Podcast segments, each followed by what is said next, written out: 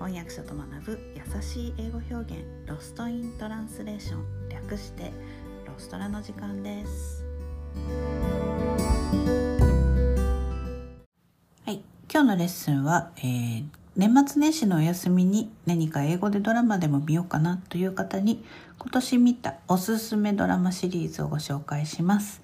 で、えー、その前にまず効果的な、まあ、ドラマ映画の、えー、使い方ですね。英語学習へのあの効果的な使い方をご紹介しますね、えー、まず期待できるのはリスニング力の強化です、えドラマの中で知っている表現が出てきたらその場で繰り返し発音してみたり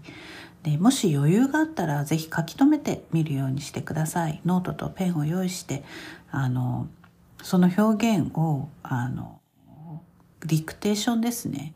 1個だけでもいいんです。あの聞こえて聞き取れたやつをディクテーションするっていうのをやってみてください。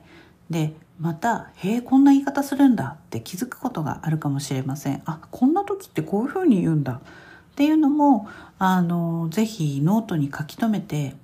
で分からなかったら後で調べてみることをおすすめします。えただ漫然とドラマを流し見するだけ。まあそれでもあの耳が慣れるっていうあの効果はあるんですけれども是非楽しみながらあの学習に役立てるには、まあ、メモを取るっていうのが一つの手段です。なので是非やってみてください、はい、では今年見たおすすめドラマなんですけど私ねドラマ大好きなんですよ。でよく見てるんですけど今年はあのえっ、ー、と U UNEXT っていうやつに、まあ、ちょっとあのセックスザ・シティが見たくてあの入ったら、まあ、そのままちょっとまだ継続してるっていう状態なんですけれどで、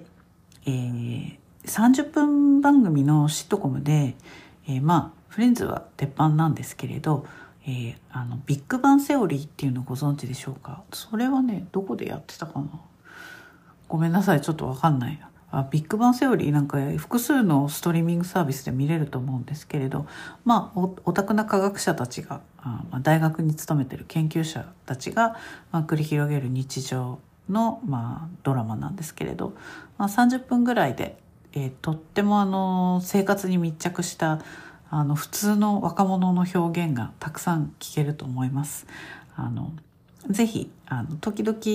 なんだろう全部通しで見なくてもいいんでちょこちょこっと見てみるとあの、まあ、好きな方はハマってしまうと思います。結構フレンズと同じぐらい人気が出たあのドラマなのでええー、とシリーズも確か10ぐらいまでシーズンシーズン10ぐらいまであると思います。なのでまあ、ちょこちょこ見てみるのもいいと思います。そしてそのビッグバンセオリーに出ていたヒロインのペニーが主人公のドラマで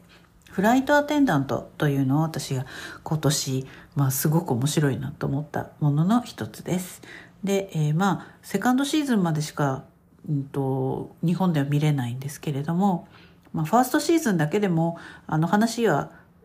割と完結してるので、えーと、楽しめると思います。でファーストシーズンの方が面白い面白かったかなっていう感じはあるんですが、えー、殺人事件に巻き込まれる、えー、フライトアテンダントの、まあ、ミステリースパイミステリーかな？ですでスピード感があっておしゃれで個人的に本当にかなりおすすめです。これは UNEXT で見ることができます。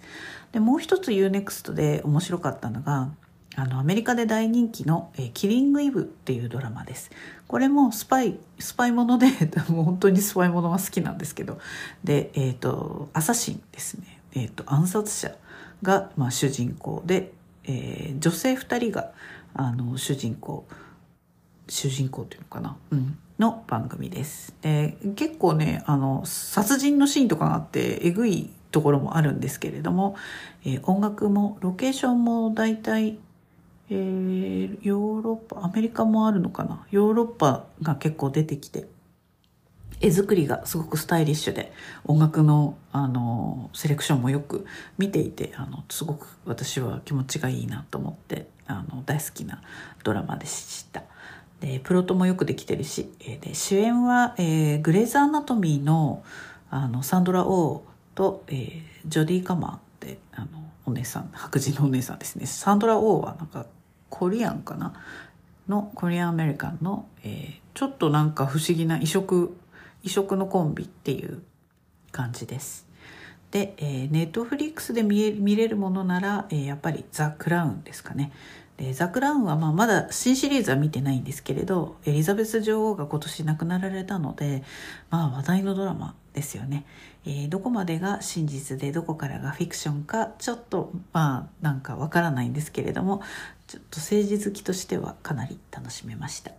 他にもエミリー・ン・パリス。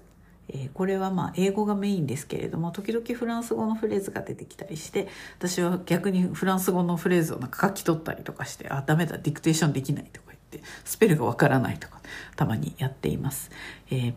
パリの様子が見られて結構気分が上がります。今ね旅行にあんまり行けないのであのヨーロッパがいっぱい出てくる番組はあの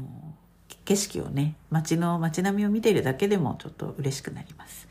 で、えっと、ちょっとね私はホラーが苦手なのであまり気分が暗くなるようなものよりもコメディや軽めのものが好きです。あとはまあちょっとヘビーなのは政治もののヘビーなのは割と好きで見たりします。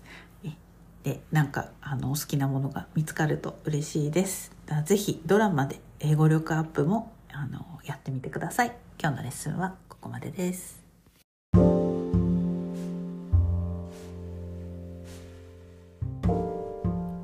このポッドキャストのショーノートへのリンクは毎週水曜日に配信しているメルマガでお知らせしています、えー、もっと詳しい情報を知りたい。1週間分のサマリーを見て復習したいという方は是非ご登録ください、えー、人間は今日聞いた話も明日には7割忘れてしまうと言います。是非サマリーを見ながら復習してみてください。えメルマガではレッスンの情報などもお届けしています。私から直接レッスンを受けたい英語学習のことを相談したいという方もぜひどうぞ。え概要欄にリンクを貼っておきます。Alright, thanks for listening. Have a great day. Bye.